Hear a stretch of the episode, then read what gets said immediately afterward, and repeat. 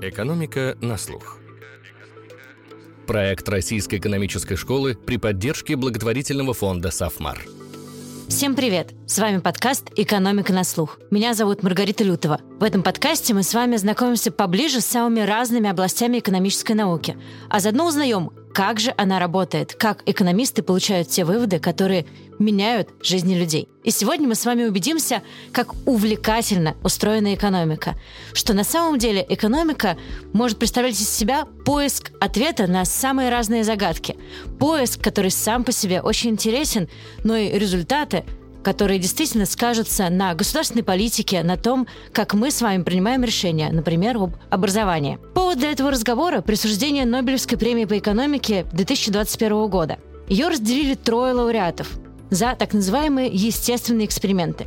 Это Дэвид Карт, профессор Калифорнийского университета в Беркли, а также Джошуа Ангрест, профессор MIT, и Гвида Имбенс, профессор Стэнфорда. Совсем скоро мы познакомимся с ними поближе, а поможет нам в этом Сергей Измалков, профессор Российской экономической школы и, кстати, коллега в прошлом одного из нобелевских лауреатов. А также к нам присоединится профессор финансов Российской экономической школы Ольга Кузьмина, которая на практике применяет те методы, которые в этом году отметил Нобелевский комитет. Сергей, здравствуйте. Маргарита, здравствуйте. В одном из наших прошлых выпусков, в прошлом сезоне нашего подкаста «Экономика на слух», мы говорили о том, как важно в экономике находить именно причинно-следственные связи, а не просто корреляции. Мы обсуждали, что часто это сложно сделать, потому что, например, людей сложно исследовать, они могут вести себя иначе, если знают, что они участники исследования. И сегодня я предлагаю поговорить о тех методах, которые позволяют все-таки находить причинно-следственные связи. Но давайте начнем сначала с общего вопроса. Зачем вообще находить именно причинно-следственные связи и в каких ситуациях такие экономические исследования дают вопросы, которые могут изменить, в общем-то, жизни людей? А, вы поднимаете такой большой пласт а, науки, так можно сказать, и практики. Да, и можно на него, наверное, ответить просто во всех ситуациях, где государство на разных уровнях хочет потратить какие-либо деньги да, и, соответственно, государство должно, по идее, тратить деньги ответственно, и если уж тратить деньги, должно ожидать, по крайней мере, что от этих трат будет большая польза. А вот э, понимает ли государство, могут ли они понять э, в тот момент, когда тратят деньги, или даже после того, как потратят деньги, была ли от них польза, вот здесь есть большой такой вызов экономический, ну и практический даже. И не уходя далеко в абстракции, вот если мы посмотрим на одну область только, на образование и на роль государства в образовании, и на роль образования в жизни людей, то тут куча простых вопросов есть. Просто поставить, но получить ответы не так просто. Пример вопроса. А что если человек, школьник или там студент проведет один лишний год э, за книжками, за учебой? Какая от этого будет польза? Стоит это делать или нет? Ну, отдельный вопрос, есть ли такой эффект для всех? И отдельный вопрос, вот начальный, да, а стоит ли государству вкладывать и тратить деньги на образование? Когда-то мы учились 10 классов в школе, когда до того 11, сейчас учимся 11. Может быть, стоит сделать 12 классов обучения, может быть, 15, да, как бы. Будет ли это иметь положительный эффект в среднем для всей экономики, для людей, которые вот учатся, для будущего поколения? Или же тут стоит дифференцировать, смотреть, кому стоит учиться больше, кому не стоит учиться больше. И эти вопросы, вот один из такой, из примеров, которые очень сложны. И как бы вот наука, она пытается на такие вопросы ответить. Хорошо. Как же, собственно, искать ответ на такой вопрос? Если, например, возьмем ту же самую историю с образованием, как мы можем проверить, что действительно дополнительный год образования имеет значение для дальнейшего уровня дохода в жизни? Вот здесь вот есть давний метод в экономике, метод инструментальных переменных, да, который вот э, люди используют уже, ну вот, не знаю, там, больше 50 лет. И это как бы основной метод, да, который говорит, что если у вас есть переменные, ну, например, Y – зарплата, и X – количество лет образования, и вы понимаете, что количество лет образования может зависеть от перспектив от зарплаты, от рынка труда и дальше. И а, зарплата может зависеть от количества лет образования напрямую, да, потому что, может быть, образование ценный все-таки продукт, и люди тогда повышают производительность.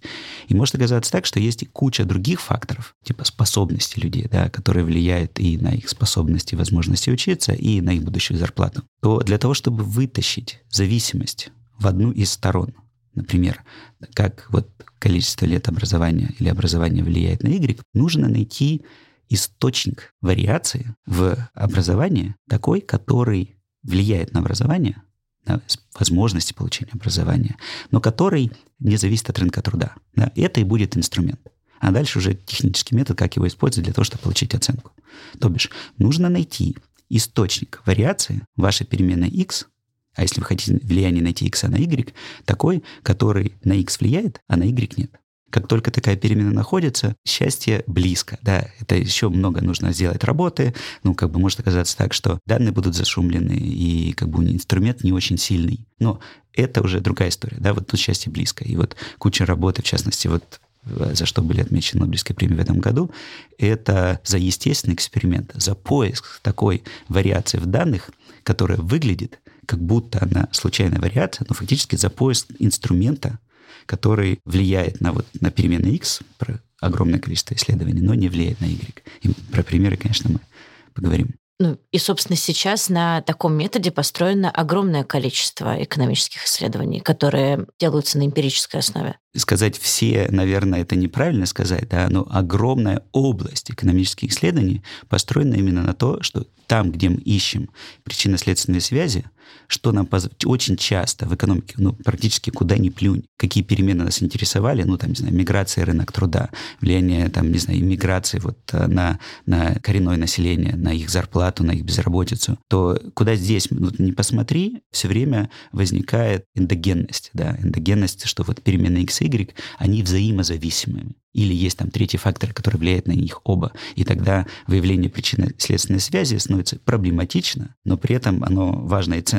Если можно сделать случайные эксперименты, счастье, совсем большое счастье. Да? И пару лет назад Нобелевскую премию дали Эстер Дюфло, Абхиджит Банерджи и э, Майклу Кремеру как раз за продвижение методологии, за очень широкое использование случайных экспериментов. В каких-то областях это можно сделать, но очень часто нельзя. А тогда вопрос, а как искать причинно-следственные связи? Вариантов, в общем-то, несколько, но один такой большой, очень массовый — это поиск инструментов. А дальше уже, на самом деле, аккуратных методов использования этих инструментов. И вот премию в этом году дали фактически за развитие таких методов, с пониманием того, а на какие вопросы мы можем отвечать, на какие мы не можем отвечать. И параллельно за продвижение нескольких подобластей науки, в частности, про роль образования, про инвестиции в образование, про вот э, рынки труда. Работы этих авторов и куча соавторов и последователей очень сильно продвинули эти области. И как бы это очень-очень такие бурно развивающиеся области экономической науки. Причем это не просто бурно развивающиеся области, это области, которые показывают, насколько экономическая наука может быть практически остросюжетно увлекательной. О, да, это фан просто, очень большой фан, да. Вернемся к сюжету про образование, а дальше потом еще посмотрим на примеры. Детективная история с образованием заключается в том, что по там, страновым много количества лет а, наблюдениям средний доход а, людей а, от количества лет образования ну, имеет четко положительную зависимость, опять же, в районе, там, не знаю, 5-7%. Но тут как бы ключевой вызов заключается в том, что действительно, может быть, люди получают образование в тех местах, где не видят доход от образования. Или потому что они там более способны, а более способные люди потом и получают больше зарплаты. Да? И это, соответственно, вопрос о том, есть ли здесь действительно эффект или нет. Соответственно, вопрос, можем ли мы найти вариацию в образовании и в количестве образования такую, что она влияет на количество лет образования, но не влияет на рынок труда. И это вопрос творческого поиска. Может быть, посмотреть на регулирование в разных странах, на какие-то ограничения, когда они появлялись или снимались, такие, которые могут повлиять на количество лет образования. И вот такая вещь существует и существовала в Соединенных Штатах Америки. А именно, в Соединенных Штатах Америки, в разных штатах по-разному, между прочим, что тоже источник вариации, есть требование, что если ты не достиг определенного возраста, то ты не можешь работать, ты должен учиться. Но как только ты достиг этого возраста, ты можешь бросить школу и пойти работать. Где-то там 16 лет, до 17 лет, где-то 18 лет. Именно этот источник вариации использовали вот э, Крюгер и Джош Ангрест. И да, наверное, сразу говорюсь, вот ну, премию этого года получили Дэвид Карта, Джош Ангрест и Хида Имбинс. И вот с Дэвидом Кардом и с Ангристом работал Алан Крюгер. Он, к сожалению, недавно умер, а так бы он тоже получил бы часть премии этого года. Так вот, да, а дети какие идут в школу? Соответственно, возьмут их вот в школу в 1 сентября или нет, да? Это зависит от того, родились они до определенной даты или после определенной даты. Да? И, к примеру, для простоты предположим, что это дата 1 января. Да? То есть если вы родились 1 января какого-то года, то в 6 лет вы можете пойти в школу. Если вам на 1 января нету полных 6 лет, то вы в школу пойдете только аж через год. Да? Тогда что получается? Что люди, которые родились 1 января и 31 декабря, они очень близки по своим способностям, по возрасту, да, то есть вот по всему остальному. Но они вынуждены отложить поступление в школу, те, которые родились вот 1 января, аж на целый год. А, соответственно, если они в 16 лет, как день, когда им используют 16 лет, можно сказать, все, я в школу больше не пойду, то фактически те, которые родились 1 января, по сравнению с теми, которые родились 31 декабря, смогут это сделать на год раньше. И это дает как раз вот эту вариацию, да. То есть есть желание бросить школы не у всех, а у некоторых. Но у них возможность бросить школу появляется только после того, как они получили больше образования, вынужденно. И вот это и есть вариация в образовании. Конечно, данных по датам рождения на в тот момент не было в этой статье. Они использовали даже не месяца, а четверти. И сравнивали то количество значит, образования и потом дохода, которые люди получали в зависимости от четверти там, квартире э, рождения, да, то есть там первая, вторая, третья, четвертая. И вот здесь вот первая, четвертая четверть, они как раз отличались по количеству образования. И, как ни странно, они сильно отличались и по ожидаемому доходу. Да, то есть, еще раз, вот дата рождения фактически, месяц или там четверть, это есть тот инструмент, который повлиял через вот ограничения по закону на количество лет образования, которые могли бы получить. Но который изначально никак не может повлиять на уровень дохода на рынок сам труда, по себе. Да, да. да, на рынок труда нет. И, соответственно, что авторы получили? Авторы получили, что эффект дополнительного года образования 9%.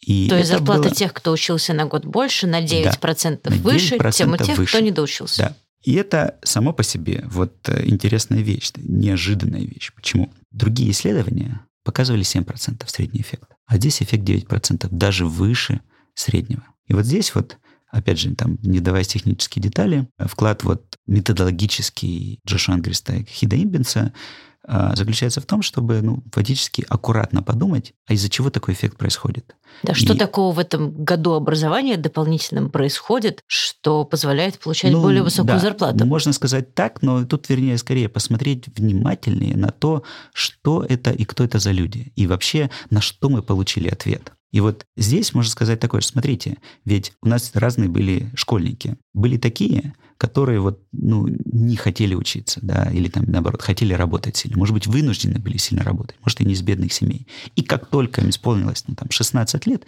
они пошли работать. Но как бы были часть школьников, такие, которые исполнилось 16 лет, но которые решили остаться в школе. Может быть, ненадолго, на месяц, может быть, на, на три месяца, может быть, на год, может быть, дальше. Да? То есть, и вот тут-то сразу наблюдение. Мы фактически в результатах видим только эффект на тех людей, на которых этот инструмент, это переменная воздействовало. То есть на людей, решение которых могло бы поменяться. То есть те люди и только те люди, которые были под давлением, что я хочу работать, но мне не позволяют. Я начинаю работать только тогда, когда вот я исполнил 16 лет. Именно на этих людей мы этот эффект и вычислили. То есть мы получили не средний эффект года образования на доход, а локальный эффект ровно на тех людей, для которых вот это вот дополнительное ограничение или снятие ограничений оказалось важным. То есть эффект на тех людей, которые очень хотели бросить школу, чтобы да. работать по тем или иным причинам. Да, то есть мы получаем, что это не средний эффект на население, не средний эффект от дополнительного образования,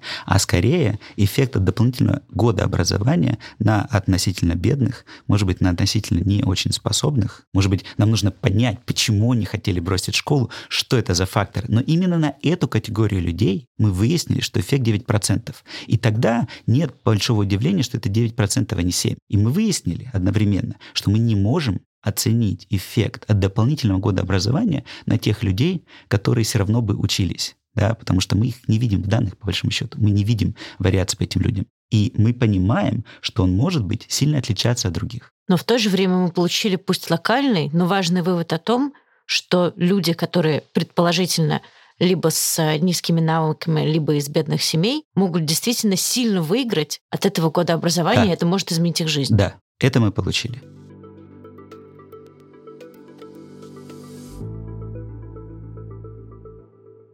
Сейчас к нам присоединяется Ольга Кузьмина, профессор финансов Российской экономической школы. В естественных науках для выявления причин следственных связей используются так называемые рандомизированные контролируемые эксперименты или рандомизированные клинические исследования, когда одна группа случайным образом выбранных людей получает то или иное воздействие, например, лекарство, а другая, контрольная группа, нет. Но в социальных науках нам часто интересны причинно-следственные эффекты, возникающие не только в результате таких вот заданных внешних воздействий, например, там, политики повышения минимальной оплаты труда, но и в результате непосредственного изменения поведения людей или фирм, например, получениями высшего образования или изменения структуры совета директоров в компании. Принципиальная разница здесь состоит в том, что рандомизировать само это поведение невозможно так как люди и фирмы в итоге сами выбирают, участвовать им в том или ином внешнем вмешательстве или нет.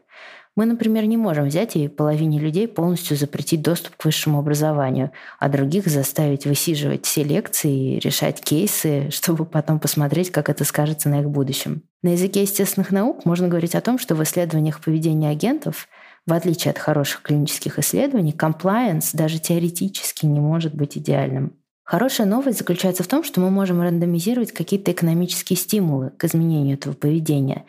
А, например, в контексте образования случайным образом предложить стипендии на обучение. Остаются, конечно, другие вопросы, связанные с этикой, стоимостью подобных экспериментов, но хотя бы концептуально это возможно. В других случаях, в так называемых естественных экспериментов, которые популяризовали все нобелевские лауреаты этого года, мы можем позаимствовать необходимую случайность в окружающих нас ситуациях и контекстах.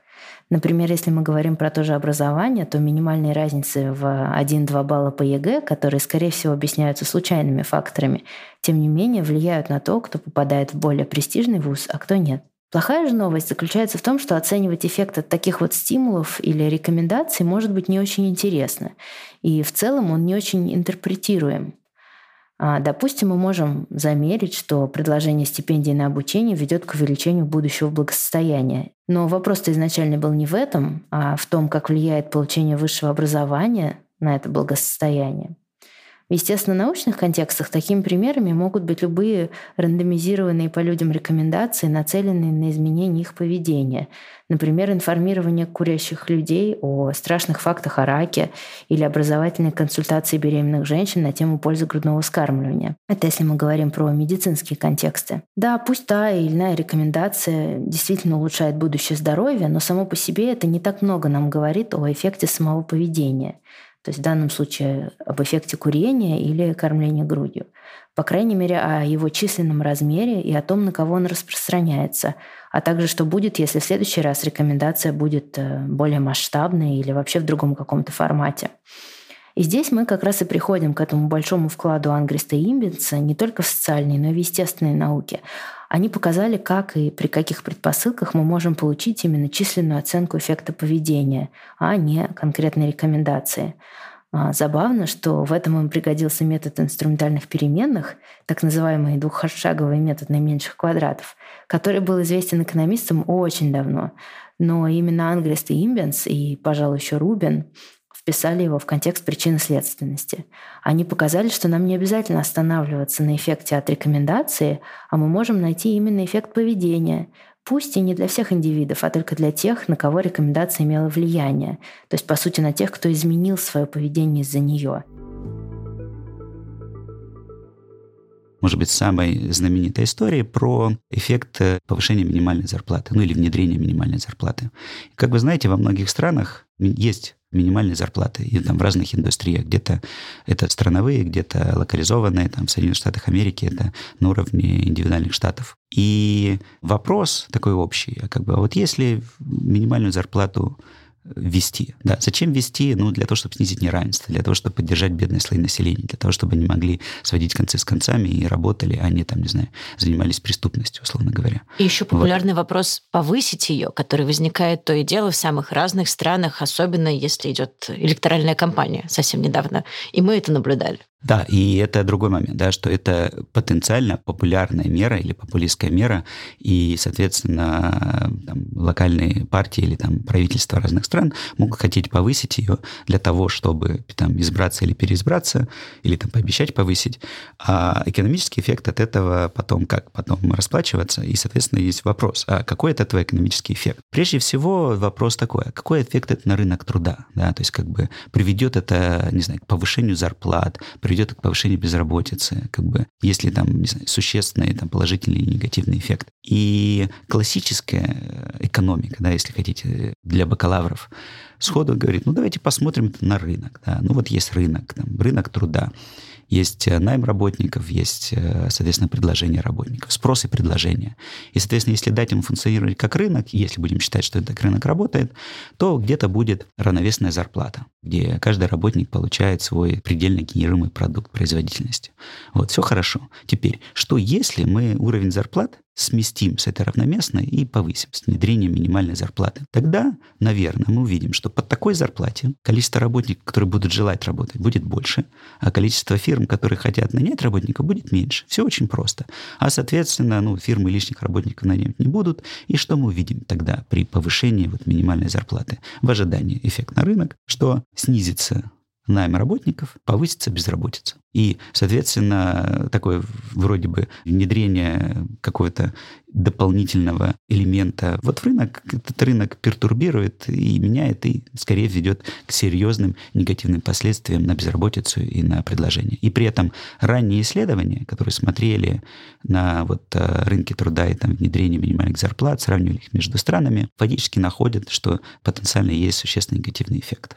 Но в чем здесь сложность? Сложность ровно в том, что, может быть, минимальную зарплату вводится в тех местах, или там она повышается в тех местах, где и так может быть серьезная безработица или же серьезные проблемы с рынком труда, или может быть наоборот. То есть как бы само решение внедрения минимальной зарплаты может зависеть от текущего состояния рынка труда. А это говорит о возможном обратном эффекте. Соответственно, как тогда выяснить настоящий эффект? И здесь же как раз вопрос. Современному исследователю, после того, как он видел работы Дэвида Карда, ну, легко достаточно. Найдите источник вариации в внедрении минимальной зарплаты такой, который не зависит от рынков труда. Звучит непросто. Да, звучит непросто. Но тут есть момент такой. Вот если брать там страны или штаты, что в каких-то странах он вводится, в каких-то не вводится. Вот. И если посмотреть и найти две или там несколько подобных штатов, регионов, там, стран, в которых в некоторых из них внедрилось, а в какой-то не внедрилось, то, а, соответственно, их можно сравнить. Стоит понаблюдать по времени, посмотреть на год, на два, на там сколько-то вперед, есть ли этот эффект или нет, и затем, соответственно, сравните два региона. Вот. Что сделал вот Дэвид Карт? Он а, посмотрел на эффект повышения минимальной зарплаты в Нью-Джерси.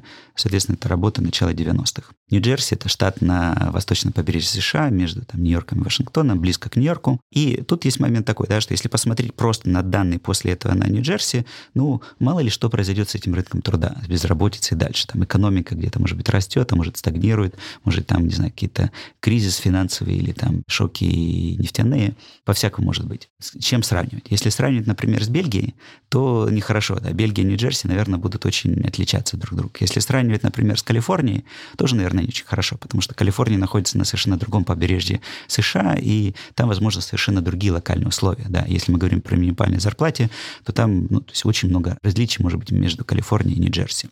Но на что посмотрел, вот, и что предложил посмотреть Дэвид Карт? Он предложил взять соседний, близкий регион, Восточную Пенсильванию, которая граничит с Нью-Джерси, а, в которой не было изменения минимальной зарплаты, и посмотреть на индустрии, которые подобны и там, и там. В частности, на работников э, питания, вот в ресторанчиках, в если хотите, дальше и посмотреть на этих работников сквозь время и сравнить. И вот первый ответ, ну, который был вот чисто сравнение, это разница в разницах, diff and diff метод, который говорит о том, что в Нью-Джерси было воздействие, в Пенсильвании не было воздействия. Вот Восточная Пенсильвания, Нью-Джерси чем-то подобное, да, и до какой-то степени можем проконтролировать наподобие на уже конкретные городишки, скажем так. И после этого наблюдать, что произошло в Пенсильвании, что произошло в Нью-Джерси. И если посмотреть на эти данные вот сходу, то кажется, что эффект, что если уже произошло, то в Нью-Джерси занятость увеличилась от этого дела, то есть безработица упала, и, соответственно, такого предсказанного теория, вернее, тут момент такой это элементарной, простой теории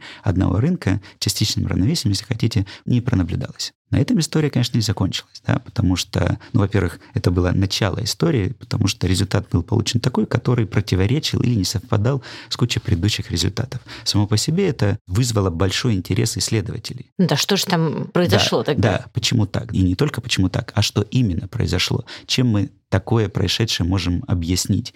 И на что последовал целый цикл работ от разных авторов, в том числе текущих нобелевских лауреатов, и несколько вещей, которые приходят в голову, и которые люди посмотрели, и некоторые из них подтвердились, а некоторые нет. Ну и как бы объяснение, на самом деле, в конце концов, очень разнообразное. Значит, первая вещь такая. А что если, может быть, раз Пенсильвания близко к Нью-Джерси, что может сказаться так, что люди из Пенсильвании поехали Нью-Джерси. За более высокой зарплатой. За более высокой зарплатой, да.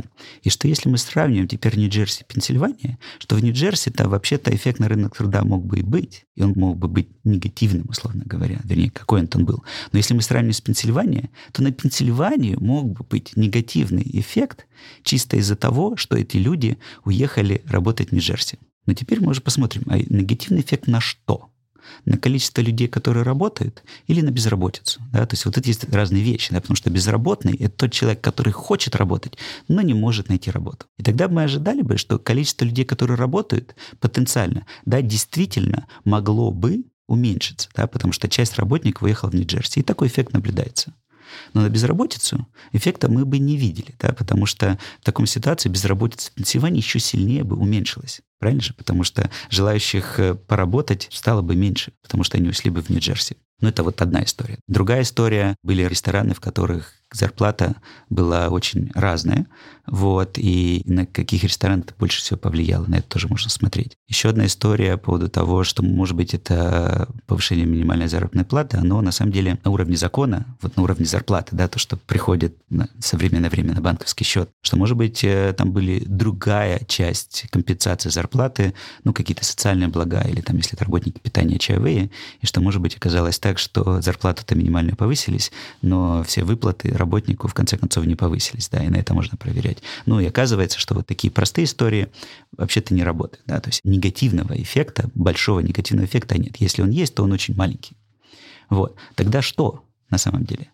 Как бы, и вот тут-то пошло дальнейшее развитие. Сильно более специфичный момент, например, который здесь связан, который заключается в том, что а кто и что это за люди, которые получают минимальную зарплату. И вот тут-то есть, кроме того, что это существенный методический вклад вот части нобелевских лауреатов, которые здесь, но практически, если мы начинаем думать про это, то мы поймем, что это могут быть люди, которые неквалифицируемые, это могут быть женщины, которых вот нет особых альтернатив и дальше. А это могут быть очень молодые люди, недавние выпускники или даже люди, которые не пошли в колледж. А это вообще-то очень разные категории людей. И понимание того, как эффект минимальной зарплаты труда, например, или доступ к рынкам влияет на эти три категории, и не только на эти, отдельно может быть очень-очень важен. В частности, эффект на просто поддержка бедных слоев населения, и с тем, чтобы у семьи было чем кормить, или там у них издерж, ну, скажем так, ограничения на покупку там durable товаров длительного потребления было сильно меньше, это один момент.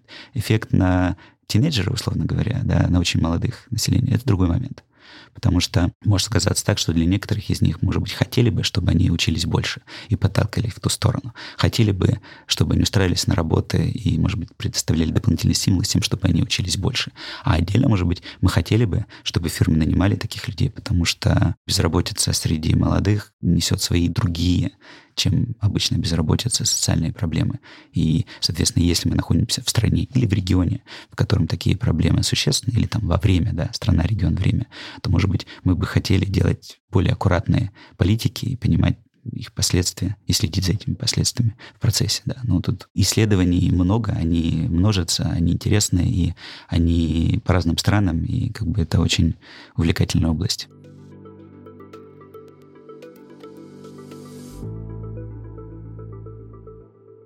Ольга Кузьмина, профессор финансов Российской экономической школы, о том, как сама она в своих исследованиях использует методы Джошуа Ангельста и его товарищей по Нобелевской премии. На меня и моих коллег, занимающихся эмпирическими исследованиями, очень сильно повлияли работы всех трех нобелевских лауреатов.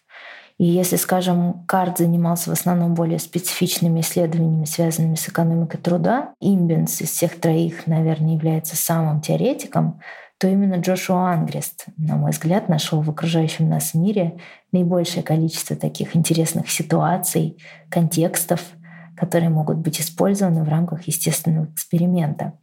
То есть, по сути, он придумал много интересных идей, где взять ту самую необходимую случайность, чтобы выявить причинно-следственные связи. И одно из таких его исследований в авторстве с э, Виктором Леви смотрело на довольно такой классический вопрос в экономике образования о том, как влияет размер класса, в котором учатся дети, на их успехи. Ответ на этот вопрос важен с точки зрения оптимальной политики в этой сфере. И здесь, понятное дело, нельзя просто смотреть на корреляцию, так как, скорее всего, менее успевающих детей — распределяют в более маленький класс. Так вот, Ангрис и Леви нашли такой очень интересный контекст израильских государственных школ, которые, как оказалось, часто пользуются древним правилом, правилом Маймонида, которое говорит о том, что в классах не должно быть более 40 детей. И получается такая интересная ситуация, что в каких-то школах количество детей, которые подходят по возрасту, чтобы идти в первый класс и приписаны к данной школе, Таких детей родилось, например, 41 человек. И получается, что в таких школах классы будут разделены на два, и в каждом окажется примерно по 20 человек. А в других школах, подходящих по возрасту детей, было 39 или 40. И там классы не будут разделены, и они будут учиться, по сути, в классах в два раза большего размера. И вот такая случайность, которая определяется только тем, что в одних локациях родилось 39 или 40 детей, а в других 41 или 42, такая маленькая-маленькая разница, которая, скорее всего, объясняется случайными факторами, тем не менее генерирует огромную разницу в размере класса, в котором будут учиться эти дети. И она позволила как раз Ангельсту и Леви отследить причинно-следственный эффект на успехи детей. И они увидели, что действительно дети, которые учатся в более маленьких классах, в будущем показывают более хорошие результаты, чем те, кто учится в больших классах. И в своих исследованиях я использую разные методы выявления причин-следственных связей. Это и мэтчинг, и метод разницы разниц, и в том числе метод инструментальных переменных. И в одном из последних исследований мы с моим соавтором Валентиной Милентьевой адаптировали вот эту идею Ангриста и Леви к изучению эффекта от доли женщин советных директоров на стоимость компании и на ее стратегии. А многие европейские страны за последние десятилетия вводили квоты на минимальное присутствие женщин в советах директоров. Где-то это может быть формальный закон, где-то рекомендация Кодекса корпоративного управления, который предписывает, что, скажем, начиная с такого-то года в Совете должно быть не менее 25 или 30 или 40 процентов женщин, в зависимости от страны это разный процент. Ранее исследования квот сталкивались с проблемой отсутствия аккуратно определенной контрольной группы. То есть если все компании должны выполнить эти 25 процентов, с кем же их тогда сравнивать? И мы с Валентиной придумали сравнивать их друг с другом, заметив, что процентная квота, примененная к небольшой группе лиц, а совет директоров — это всегда небольшая группа лиц, 4, 5, 10 человек — может давать совершенно разный минимальный процент просто из-за округления и из-за целочисленности числа женщин. Так, если в Совете 4 директора, то для выполнения 25% квоты необходимо, чтобы было минимум одна женщина. А если в Совете 5 директоров, то одной уже будет недостаточно. Нужно как минимум две, а это уже в свою очередь 40%. То есть несмотря на то, что со всех компаний формально требуют 25%, некоторым из них придется иметь больший процент, то есть в примере выше 40%, просто из-за округления. И по сути компании с четырьмя, восьмью, двенадцатью директорами сравниваются с компаниями с пятью, девятью, тринадцатью директорами, где вот это конкретное число членов совета директоров определяется задолго до объявления процентной квоты – это обеспечивает около случайную сортировку компаний в эти две группы, то есть в каких из них на одного директора больше, а в каких меньше, и позволяет аккуратно отследить причинно-следственный эффект от большей доли женщин на стоимость компаний. Он оказывается положительным, и это, конечно, важно с точки зрения проводимой политики в этой сфере, так как показывает, что нанимать женщин можно не только с точки зрения какой-то общей гендерной повестки, но и вообще говоря, это выгодно для компаний и для их акционеров. Вопрос, который часто возникает, когда мы говорим о естественных экспериментах и выводах, которые мы получаем после их анализа, это применимость этих выводов к разным ситуациям. То есть если мы говорим, ну, скажем, о естественных науках, там все просто. Одно и то же вещество, мы его исследовали, и этот вывод всегда будет применим в тех же самых условиях к этому веществу. А здесь же мы говорим о довольно конкретных ситуациях, конкретных странах. Расскажите, насколько действительно это большая проблема и как часто выводы полученные на основе того или иного естественного эксперимента в одной стране, оказываются справедливыми после проверки аналогичны, и всегда ли можно проверить, например, на данных другой страны? Ух, ну вы задаете такой вопрос, который, в общем-то, знаете, как манифест экономической науки, что как бы если бы ответ был, что все это просто один раз сделал и все понял, то, может быть, экономистов бы и не было, и нужды в экономистах не было. Конструктивная часть ответа заключается в том, что методы, работают, методы переносимы, да, и методы развиваются постоянно, частично с, с развитием и данных, с возможностей оценки, и с нашим пониманием, чего мы можем сделать и нет, да, то есть как бы тут наука семимильными шагами идет там вглубь, вширь и, и, и в надежность, в частности, оценок, понимание того, в каких местах мы можем такие результаты переносить, а какие нет. При всем при этом есть как бы сложности. Да? Сложность, что в конце концов мы изучаем не физические процессы, да, где там, если скинуть шарик с дома и замерить количество секунд, когда он упадет, то такой эксперимент нужно повторять опять и опять, и вариация будет ну, не очень большая. Но если мы смотрим на поведение людей или там фирм, или там правительства, что в конце концов все равно поведение людей, то вариация здесь очень большая. И она идет часть того, что ну, люди есть люди. Мы многие вещи про людей не наблюдаем. Предпочтение, желание, опыт, возможности. И это дает большую, естественно, вариацию. Джош Ангрист и Гвида Имбенс, чем они знамениты и известны, это вот локальным эффектом и пониманием того, что мы оцениваем именно локальный эффект, локальный средний эффект той инновации, на которую мы смотрим. Что есть куча людей, которые мы не видим, и, соответственно, из-за того, что он локальный, если мы будем переносить на там, другую страну, там, регионы в другое время, то он тут же может измениться, потому что другие люди могут повлиять. А, соответственно, к вашему вопросу, если мы будем считать, что это такие же самые люди, примерно в таких же самых условиях, то да, мы ожидали бы, что примерно такой эффект и будет. Но если мы понимаем или видим, что это потенциально другие люди, на которых мы повлияем, то эффект может быть другой. И современные методы сильно более внимательно смотрят на эту историю. И вот так мы приходим, мне кажется, к такому гуманистическому выводу о том, что те исследовательские методы, которые сейчас отмечены были Нобелевской премией, они как раз поворачиваются к человеку и позволяют увидеть очень разных людей и получить выводы, которые могут быть полезны для самых разных людей. Ой, мне нравится этот вывод. Ну, в общем, да, я совершенно согласен, что до какой-то степени экономика больше и больше становится наукой именно про людей, про выбор людей, про то, что нужно внимательно, ну, есть польза от того, что внимательно смотреть, что люди хотят. И, и не про что... людей в целом, а про человека в отдельности каждого, потому ну, что общем, все люди да. оказываются очень разными к вопросу о том, в экономике много чего есть, и много различных типов э, исследований, если хотите. Бурно развивающаяся наука частично, интерес ровно в том, что можно отвечать на очень простые вопросы, очень интересные, очень волнующие вопросы. И с новыми данными, с новыми методами находить совершенно новые и часто противоречивые ответы, да, и тем самым продвигать науку дальше. Это у нас происходит со студентами. Вот у меня в прошлом году был студент, который на следующее обратил внимание, да, что если мы посмотрим на возраст рождения первого ребенка в России после 90-го года, ну, он, как и во многих странах, э, достаточно быстро и резко возрастает. Если мы посмотрим на советское время, то он, начиная с 60-х года до там, 90-го года, он падал. И это некоторая странная вещь. Если посмотрим на другие соседние советские страны, то, в общем, он тоже там падал. Если мы посмотрим на другие развитые страны, то такого эффекта почти нигде не наблюдалось, да, то есть падение возраста рождения первого ребенка. Да, по идее он везде рос. Да, правда? везде рос. Где-то, может быть, стагнировало, потом рос, ну, а где-то там рос. И вопрос в том, почему это происходит, чем это можно объяснить. Ну и как бы студент построил и там теоретическую модель, некоторую простую, и эмпирическую модель. Теоретическая модель, она была рассчитана на то, что на выбор женщины, да, то есть на, по большому счету, инвестирование в детей,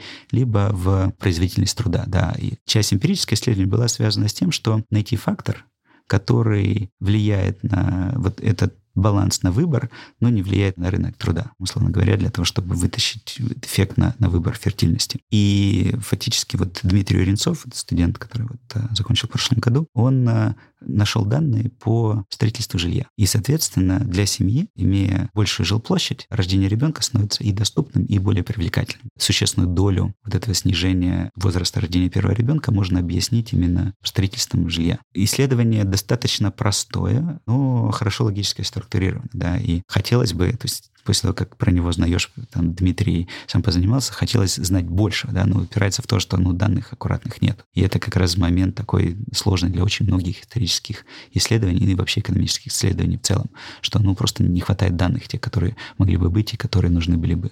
Но со временем таких данных появляется больше и больше, и примеров, как инструментов, каких-то переменных, которые можно было бы использовать в качестве инструментов для того, чтобы выяснить именно причинно-следственную связь, и, соответственно, вот люди их используют тем больше интересных выводов нас ждет впереди. Спасибо большое, Сергей. Это был подкаст «Экономика на слух». Слушайте нас во всех подкаст-плеерах, оставляйте комментарии и отзывы и рассказывайте о нас друзьям. С кратким содержанием этого выпуска вы можете ознакомиться на сайте guru.nes.ru. Это новый научно-популярный портал Российской экономической школы, где есть много всего интересного помимо подкастов.